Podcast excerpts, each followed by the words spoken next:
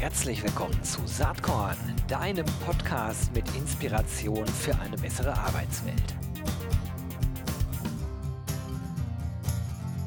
Hallo und herzlich willkommen zum Saatkorn Podcast.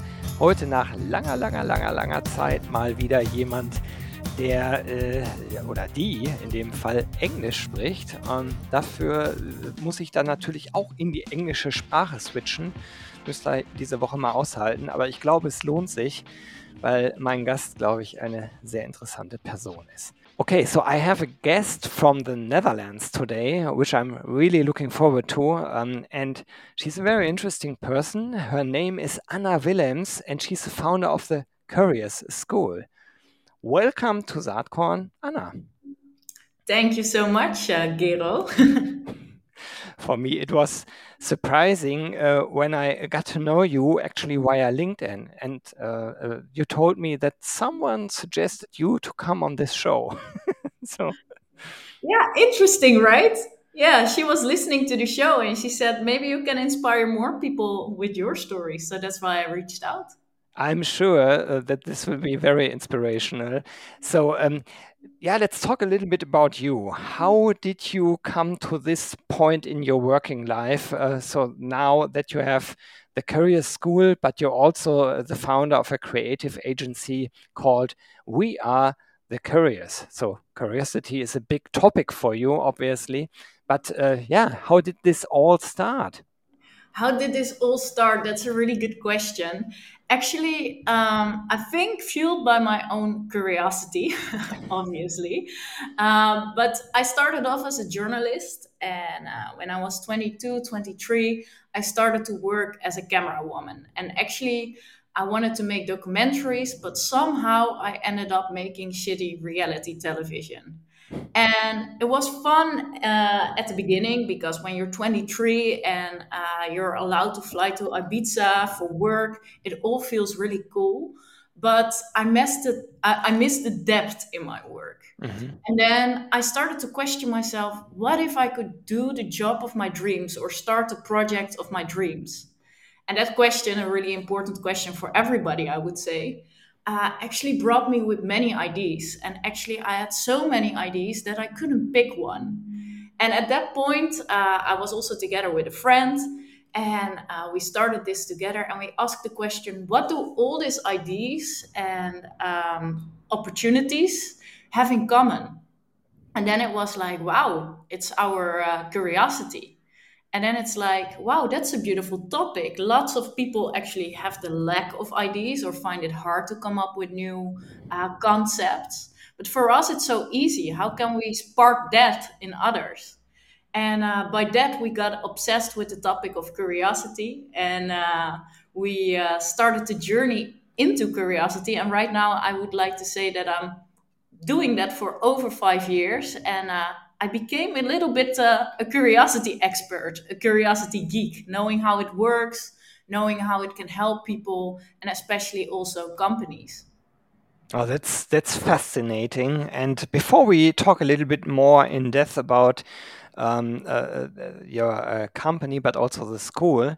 Um, let's stay with this topic. You wanted to find something in your life that really meant something to you, uh, as I understood. And I can really, really, really relate to this. Uh, probably most of the people that are listening now can relate to this idea um, because it's connected to purpose, which is, of course, a big topic also in the field of uh, HR, or, or, perhaps a better word uh, in the world of people and culture, because uh, if if if you don't, yeah, really are passionate about what you're doing, why should you do it? At the end of the day, even if if it might be fascinating, you might travel, you might get some money, uh, and so on.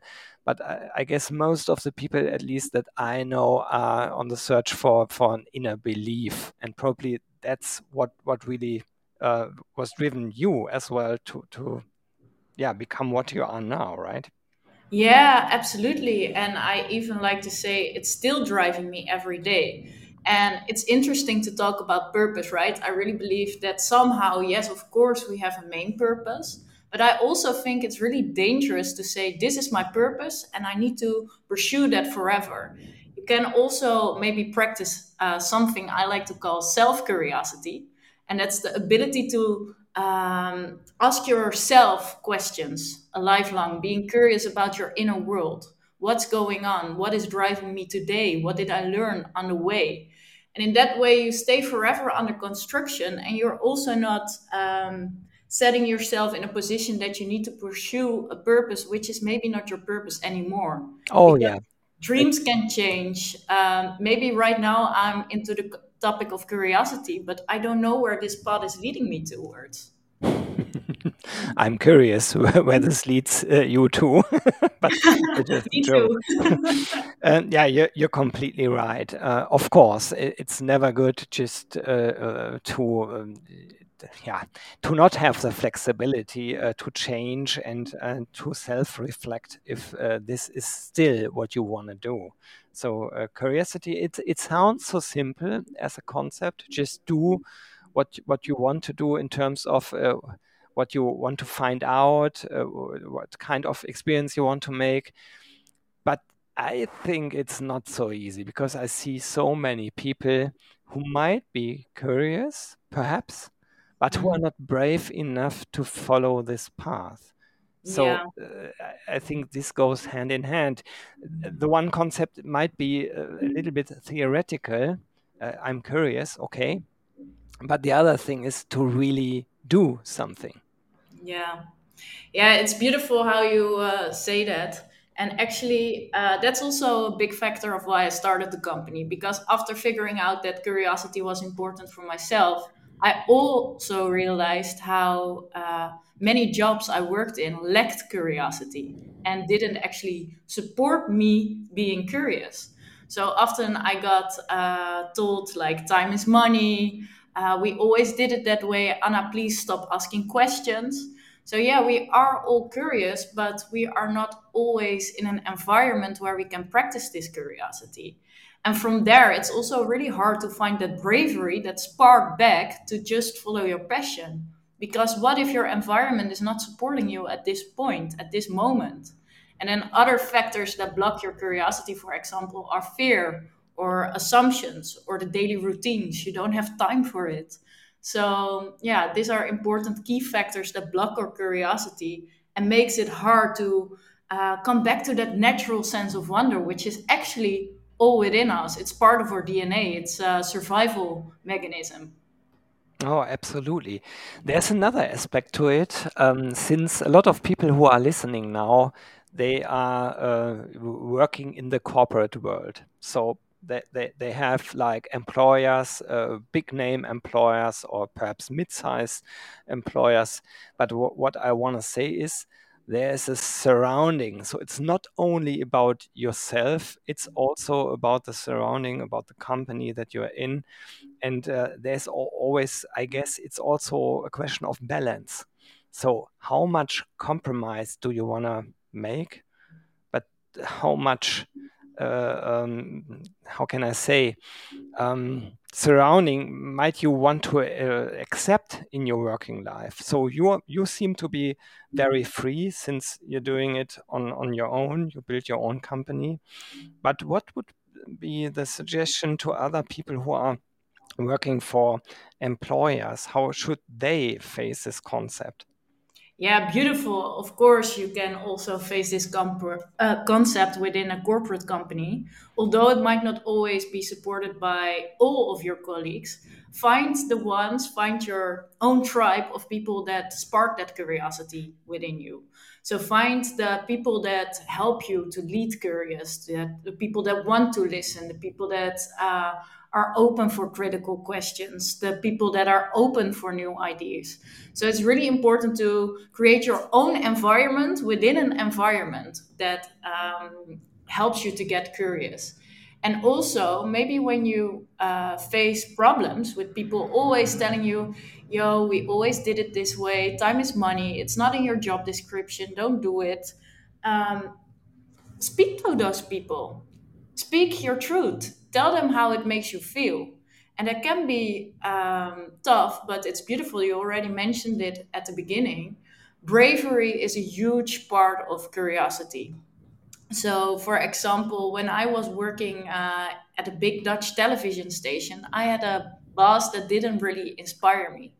And it was interesting. At the beginning, I started highly curious and motivated. And after a while, I didn't recognize myself anymore. I became silent, um, disengaged, um, shy, afraid to make mistakes. And when you see experience that yourself, that's maybe a good time to reflect. Am I still behaving how I want to behave? And what can I change? Maybe open up the conversation, uh, and maybe uh, make your first step in reconnecting what is your passion and what do you like to do where's your natural curiosity flowing towards yeah, this uh, affords really uh, a self-reflective process. And and when I uh, took a look at your website, the Curious School, I will also link it in the show notes. I felt like this is uh, very much or very close to the topic of coaching in a in a certain way. Be, because to be open and and uh, and let uh, curiosity be part of your working life i guess you have uh, to have a, a, a certain way uh, how you approach at least your working life. But but but probably it's it's very much tied also how you see the world in general and also your personal life. So life in general so that brings me to the Curious School that you founded. What is the idea of this school? Yeah. The idea of this school is actually to create a workplace where we can build this uh, culture of curiosity together. Because uh, when companies support curiosity, the productivity increases, um, the innovative ideas increases. But at the same time, we get more happier and motivated people. And that's something we all want in this world, but somehow our structures, our routines, maybe our leadership styles don't always uh, create room for it. And when I started this uh, concept, this school, this company, lots of people ask me, Anna, what? You're gonna spark curiosity? That's really weird, right? Creativity, okay, but curiosity, that's yeah, something you have it or you don't have it, which is actually not true because it's part of our DNA.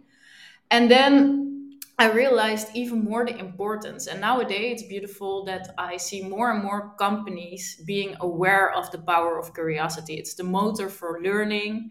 And um, and in that way i'm trying to build curious leaders within companies that inspire others to follow this superpower. Because then people will be on positions that are good for them. Then companies will ask questions about the future. So maybe your job will disappear within the one till next five years due to ai or automation. Are you scared about it? Or are you going to see it as an opportunity? So lots of questions you have to ask yourself about the future, but also are you on the right path? Having empathy for your colleagues, seeing how curiosity works different for everybody. Yeah, there's just too much I can talk about around this topic. Uh, but that made me start this um, this school. I want to create future-proof organizations with happy employees, and I think curiosity is the start of that. It's on the base. Great. That that sounds very logical. Um, in terms of the programs that you provide for companies and organizations, I understand that they are really custom made, and and this is interesting in in, in this time where almost everybody is talking about software as a service and technologically uh, driven platforms, whereas your concept seems to be more individualized and, and, and really working with your customers to come up with the best concept to fit their individual needs for their companies. Is that the right understanding? Uh, that's the right understanding. It's like I work on different levels. Uh, I inspire completely complete uh, organizations by talks, workshops, or also by hosting, for example, a curiosity cafe that can be for everybody in the organization. Because if you want to start um, a culture of curiosity, you should start with creating awareness. Lots of people might not even be aware of this superpower or the importance, or that they are maybe blocking it for themselves or others. So the curiosity uh, cafes are really to uh, get organizations started on this topic. But then I also really believe that it's important to train real curious leaders who can actually take my task uh, to the organization. So I'm looking for the people who really want to make this change, maybe the CEOs themselves, maybe the AR, HR leaders, um, maybe the culture builders within the organization. And I help them actually with creating a new leadership style. And I call it curious leadership. And with them becoming a curious leader, they can spread the message for me, you know, and I can help more organizations. Um, and next to that, I just host a lot of inspirational talks around this topic. I could imagine that a lot of people that are listening now to, to our small talk here might be interested in, in getting to know you, but also in having a discussion. What would it afford to um, enable you uh, to provide them with some ideas regarding curiosity for their companies? So probably they can approach you via LinkedIn, um, and uh, I, will uh, link your profile also uh, to the show notes. Is that the way? Or? Yeah, yeah, perfectly. I uh, really like that. Uh, you can uh, reach out to me on LinkedIn or check out the website thecuriousschool.com and we get in touch. I'm curious to hear stories. but you also provide talks and speeches, right? Yes, that's true do you have some some some topics? I mean, obviously it's curiosity, but in terms of uh, do you have different uh, angles how you talk about this uh, topic? Yeah, so I have uh, three talks that I uh, sell actually the most, or that I speak about the most. Three topics. Uh, the first one is the power of curiosity. So, why is it important? Why do we need it? Um, what can make the difference for your company? Then I have a more in depth talk about uh, curious leadership. So, how to lead curious. What is your behavior? What kinds of changes can you make? And also, um, curious leadership is not necessarily only for CEOs or managers or people who have like a high position. I always like to look at the concept leadership like everybody is a leader. And you can start to uh, unlock curiosity, um, the the attitude of openness and a growth mindset in everybody. So that's the talk. And then I have uh, one about uh, the topic we started actually with about self curiosity. Because I really believe by getting to know yourself, you can also enable others uh, to yeah jump into this journey of self discovery and following their passion. So that are the three main topics, but obviously um, I, I have many angles and many ways we can shape it. Very interesting. Did you ever face the situation that uh, somebody said, uh, I want to create more self curiosity within my company? Um, not with this direct question, but uh, I have faced um, people and clients that ask me, like, hey, Anna, uh, I have the feeling that people are not on the right position. Can you help me with that? And for me, it's okay, we need to go a step back. And that's also what you call purpose in the beginning. Let's explore who am I today? What is driving me today? What are my values? And that's all a big part of self curiosity. And I try to train self curiosity as a skill so that after my program, you can start to keep this process going, right? Because the world is changing constantly, but you are also constantly changing. So my, maybe the goal you find today about your new direction or your new path uh, can change over time, and then you should also have the ability to keep on reflecting on that, and that's also we something we work on during this program. Oh, interesting. Um, are there uh, do, or did you create some underlying values for what you're doing in the Curious School? Yeah, I've actually a lot of underlying values because uh, when I started, I started highly curious together with a friend. Uh, she took another path, but um, when I when we started, we were super excited, and after a year of doing this, we figured out we are we weren't that curious ourselves anymore You know, we were just sitting behind our laptops, going into organizations, advising people on how to lead curious or do things differently. And that was also when we started to talk about the values of our own company. And uh, from that moment on, one of our values became really like practice what you preach, walk the talk. And sometimes that is even through forcing it or creating time for it. So one of the values is like that we experiment every once in a while, uh, and not just experiment within our own work, but really do something to step out of our comfort zone, to train our own mindset. Another value of the Curious School is that we are forever under construction. So right now I'm talking about the version of the Curious School we are today, but the world is changing, I am changing, so is the company still serving the needs of my clients? Is the company still serving my own needs, my own passions? And uh, by being forever under construction, you also build a culture of testing. So you feel free to uh, reshape your company. You don't need perfection. You're always uh, changing and learning. So that's one of the values. Um, we work uh, location independent. Um, so uh, uh, I call it a pop up philosophy. And uh, for example, we had an office in Amsterdam, and then it was really the startup vibe, cool. Uh, then uh, during COVID, I moved to Thailand to practice and experience how it is to be a digital nomad. And then I question myself, is it still working? And then I realized, no, I want to come back to Europe. And currently I'm working between Portugal and the Netherlands most of the time. So it's all about asking questions. Yeah, many values. I love that. Stepping out of the comfort zone. And again, this is also related not only to curiosity, but also to bravery, as you already said. Um, yeah, actually, when was the last time that you did something for the first time? Oh, that's a good question. Um, the last time I did something for the first time.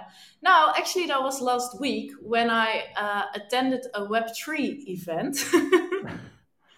and for me, that's completely Chinese. Uh, but I am uh, highly into discovering the future and how we, uh, yeah, take stand in technologies that might change our futures, and that's by learning about it as well. So I went to an event called Web3 Wednesday to hear to hear and learn what is Web3. Great. Okay. Very interesting. Web three, a big concept, too too big for this uh, discussion yeah. right now. And also, the time is running. Unfortunately, it's great talking to you, but uh, I'm already here with my last question. Since Saatkorn has a claim, um, inspiration for better working world. What did inspire you uh, the last time? What do you want to share with the listeners of this podcast? Now, we talked a lot about purpose and also about um, motivation. And um, combined with curiosity, that's, I think, also being able to stay the lifelong learner, also about yourself. And recently, I listened to a podcast of Tony Robbins. I don't uh, know if you know him, but he's like a huge American uh, motivational speaker and they were talking about the concept of I am. And I am is actually a really strong saying, right? It's like I am um, consultant, I am uh, a copywriter. And maybe this makes you also less flexible. So, what I learned from that podcast, and they didn't necessarily say it, but my takeaway was like, what if I say, I am a curiosity expert for now? And that sets me free, right? Because it keeps the playfulness, it keeps the ability to question myself, and also I can let go of things when they don't longer serve me. So I am a consultant for now. I'm a podcast host for now. I am a copywriter for now. Let's see what the future brings, right? I love that concept. Uh, very inspirational. Thanks for, for that one. And that also relates to the beginning of our talk in terms of purpose, where you already also mentioned it might be your purpose for now, but this might change. Great yeah. talk. Was great talking to you, Anna, and thank you very much that you took half an hour time uh, to talk to Saatkorn. Thanks a lot. Absolutely, likewise. Thank you so much. I wish you all the best, and yeah, uh, I'm pretty sure we'll stay in contact. So all the best, also for the Curious School. Nice. Thank you so much, Gero. bye bye. Bye bye. Hat dir diese Saatkorn Podcast Episode gefallen? Dann komm doch am 6. und 7. Juni nach Berlin. Da gibt's das RC23 Festival unter dem Motto Open Your Mind to Recruit and Retain. Wir wollen da gemeinsam lernen, netzwerken und feiern. Mit über 130 SpeakerInnen auf sieben Stages, in- und Outdoor, mit sechs Panels, fünf Workshops, vier Talks, zwei Book-Signing-Sessions, ähm, ganz spannenden Keynotes, Praxis-Cases, äh, en masse, einer großen HR-Tech- und Startup-Area mit 40 Startups und äh, HR-Tech-Lösungen mit eigenen Focus-Stages für die Themen Recruiting, Retention und Ausbildung und vieles, vieles mehr. Eine geile Party gibt es am 6. Juni obendrauf. Super Live-Act, DJ, Open End, Food and Drinks included. Ähm, Tickets gibt ab sofort unter www.rc23.de. Ich freue mich, wenn wir uns dort sehen. Bis dann. Ciao.